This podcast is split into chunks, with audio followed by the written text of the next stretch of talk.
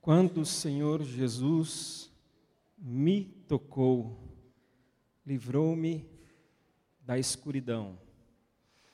Nós estamos falando, a grande maioria que sabe, neste mês de aniversário nosso, setembro, a respeito de encontros. Já foi tão falado nessa noite, se você não sabia ainda, nesta noite você já descobriu. E durante este mês, a cada domingo, nós olhamos com mais carinho e atenção para alguns encontros de Jesus. Começamos no primeiro domingo, dia 1 de setembro, falando do encontro dele com os seus discípulos, após ele ressurreto.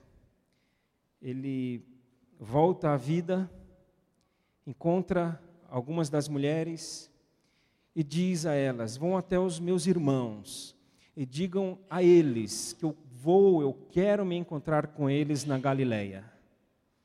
Fico imaginando essa notícia chegando para eles, temerosos, duvidosos, culpados, chateados, frustrados, porque todos abandonaram a ele.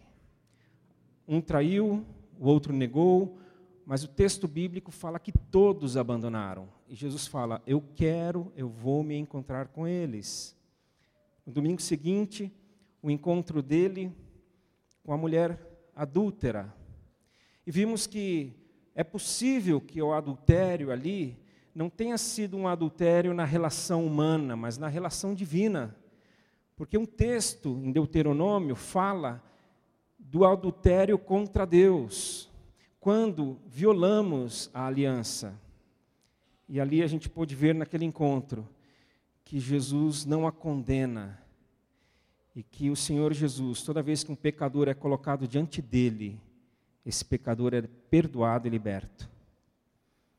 No dia 15, nós pensamos um pouco a respeito de Jesus se encontrando com Zaqueu. E ali nós vemos que o encontro se dá porque Jesus olhou para Zaqueu, olhou para Zaqueu naquela árvore, e não apenas olhou, mas chamou Zaqueu. E ao chamar Zaqueu, eles entram na casa de Zaqueu, Jesus entra na vida de Zaqueu, Jesus entra na história de Zaqueu, Jesus transforma Zaqueu. E vimos que a transformação é em Zaqueu. E após Zaqueu ter se transformado, ele transforma as circunstâncias. Então o Senhor Jesus não toca necessariamente nas circunstâncias, ele toca em nós. E a partir do toque dele em nós, a gente muda as circunstâncias. Já domingo passado, nós vimos um pouco a respeito da história e do encontro dele com uma mulher samaritana. E esse texto foi escolhido porque estávamos domingo passado no nosso futuro novo espaço. É uma expressão, né, comprida, mas é o nosso futuro novo espaço. E lá vimos que lá não vai ser o local da adoração. Aquela mulher, ao se encontrar com Jesus, queria saber onde nós devemos adorar o Pai. É em Jerusalém, é em Jerezim? Diga-nos. Jesus responde: não há lugar. Não há lugar mais, não é onde, mas é como. Como você vai se apresentar a Ele. E deve ser em espírito e em verdade. Em espírito em todo lugar, e em verdade do jeito que se está. E hoje Jesus tocou-me e livrou-me da escuridão. E o encontro que eu quero ler está narrado em Mateus, no capítulo 20 a partir do 29.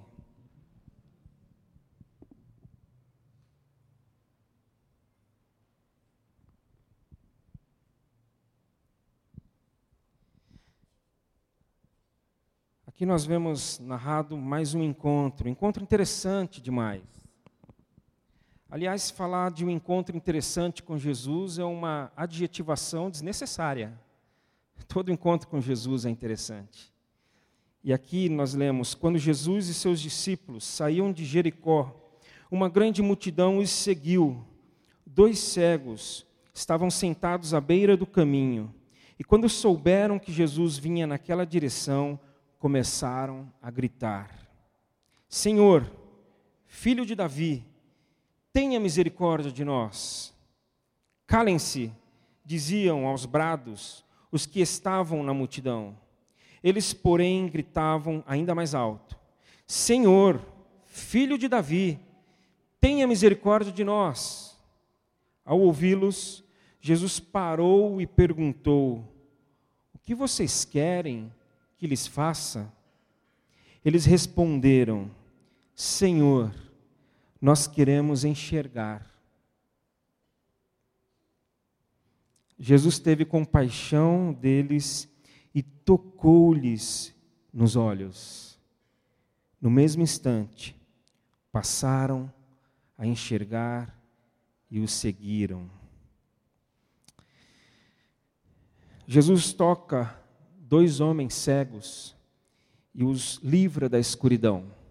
Olhando para esse texto, eu gostaria de fazer dois destaques, duas verdades que eu encontro aqui nesse texto. A primeira delas, somente Jesus tem condições para nos tocar e nos livrar da escuridão. Jesus, o filho de Davi, Jesus, o descendente do grande rei Davi, a quem havia sido prometido que o seu reinado jamais teria fim. E o reinado de Davi jamais teria e jamais terá fim, porque o rei é Jesus, detentor de toda condição, de toda autoridade e de todo poder. Por isso que Paulo aos Colossenses 1:13 diz que ele nos transportou do reino das trevas para o reino da sua maravilhosa luz.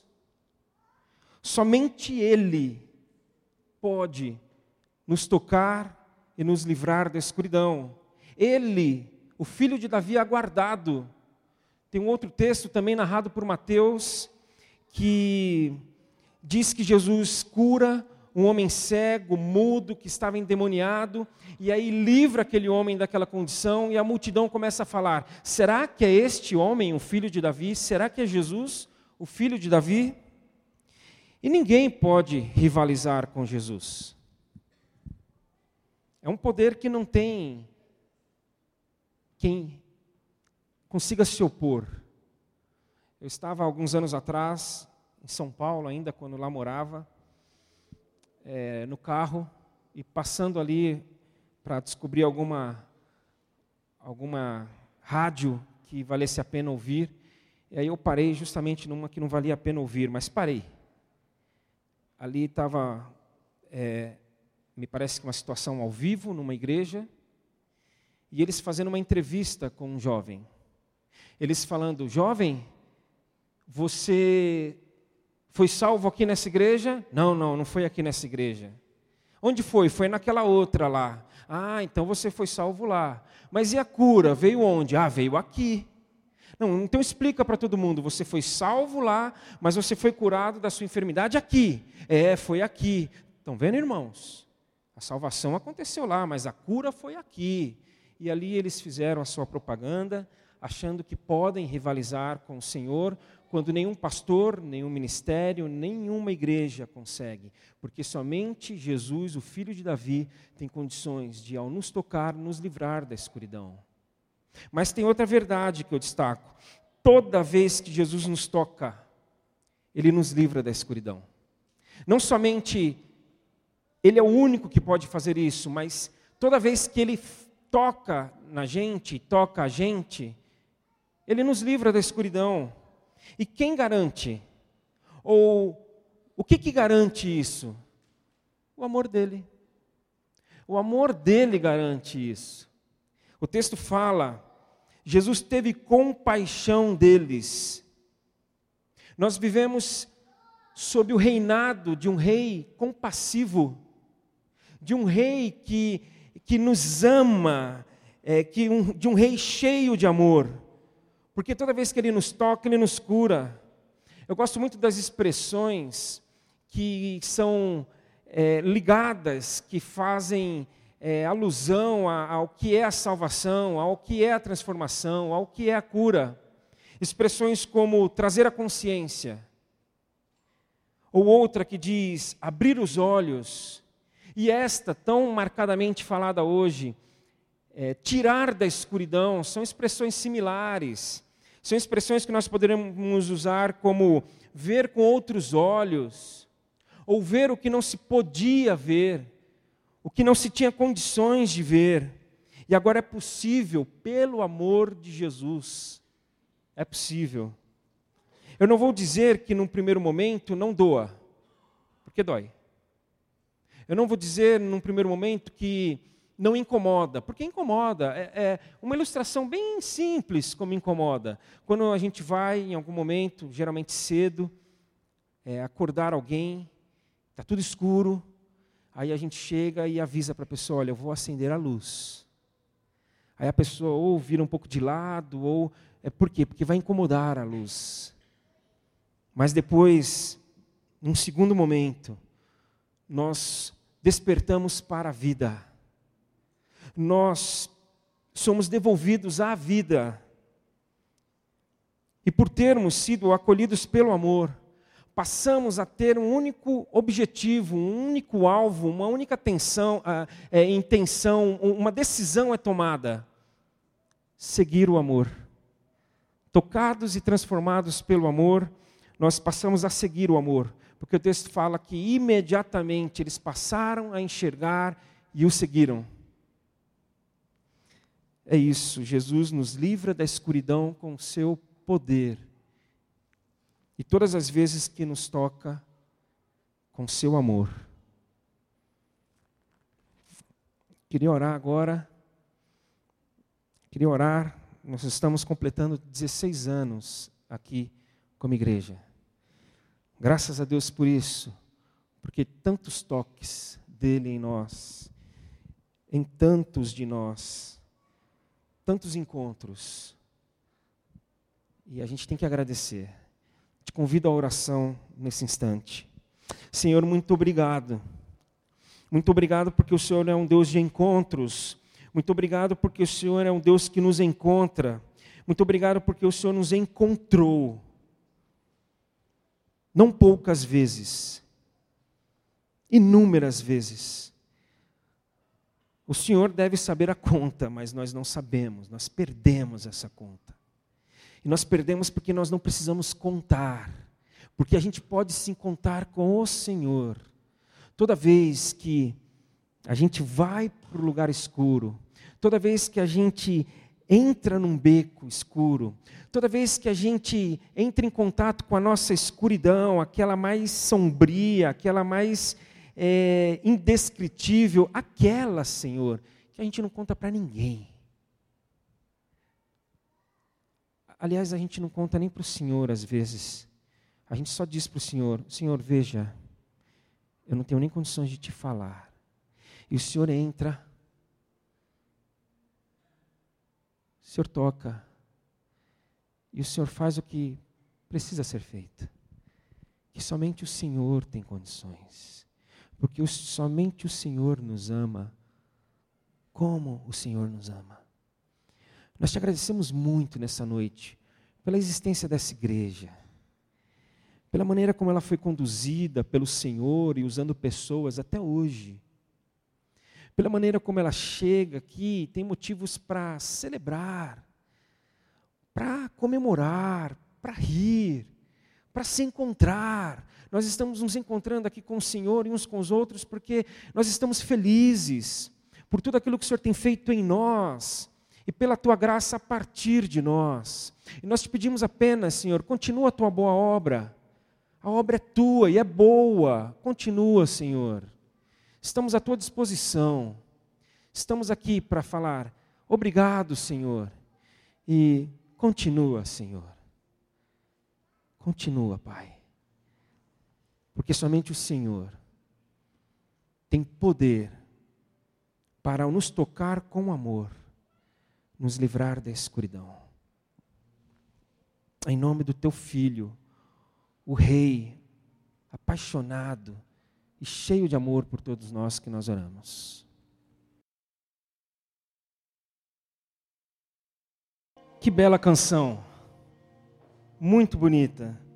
E o poeta, como ouvimos e vamos cantar ainda mais, diz: há lugar na casa, há perdão na casa. Quando estamos juntos, nosso encontro é a casa do Deus Pai. Há esperança na casa recomeço na casa. reunidos nele, nosso encontro é na casa do Deus Pai. Queria propor, é, a gente tem essa mania de pensar em coisas um pouco diferentes, não para ser diferente, porque a gente já é do jeito que é, então a gente não quer ser alguma coisa, a gente é o que é. E por sermos quem somos, a gente sempre quer fazer alguma coisa assim, para comemorar. E o que a gente está propondo nesse aniversário é que encontros aconteçam. Mas muitos encontros, os mais variados. Então, eu vou dar um tempinho para que você pense em alguém que você vai querer se encontrar nos próximos dias. Mas não pense em alguém apenas. Você vai dizer para essa pessoa. Você vai pegar o seu celular. E se você não tem internet, você pode fazer uso da desse login, dessa senha, que aliás eu tenho que ativar aqui, senão você não vai conseguir fazer uso. Para que você mande, se você tem internet no seu celular, ótimo, pode mandar ver aí. Senão você usa o login senha que está à disposição e você vai mandar agora para a pessoa. Mas Marcelo, você está meio maluco, né? Quer fazer uma coisa diferente, mas uma coisa meio absurda. Não, você vai, só escreve assim, olha, vamos nos encontrar essa semana. Depois eu te explico. Põe isso. Porque a pessoa vai estar tá querendo se encontrar, mas o que, que é isso? Você põe, vamos nos encontrar essa semana. Depois eu te explico. Se a pessoa com quem você quer se encontrar, mas não vale aquele amigo mais chegado que o irmão que você está com ele todo dia. Mas se a pessoa que você quer se encontrar está aqui nessa noite, se levanta com toda a liberdade, só vai até ela, dá um abraço e fala: Vamos nos encontrar essa semana. Se ele não estiver aqui, tudo bem, manda e vamos nos encontrar. Porque há lugar para isso. E há esperança, há recomeço, há perdão a tudo aquilo que a gente precisa, a Jesus nesse encontro, para que Ele nos toque e nos cure com o seu amor. Estou vendo bastante gente escrevendo, é isso aí, escreve, agita, mandando ver aqui, João, Ed, é isso aí, manda. A gente vai cantar um pouco mais ainda. Escreve aí, quero me encontrar com você. Depois eu te explico.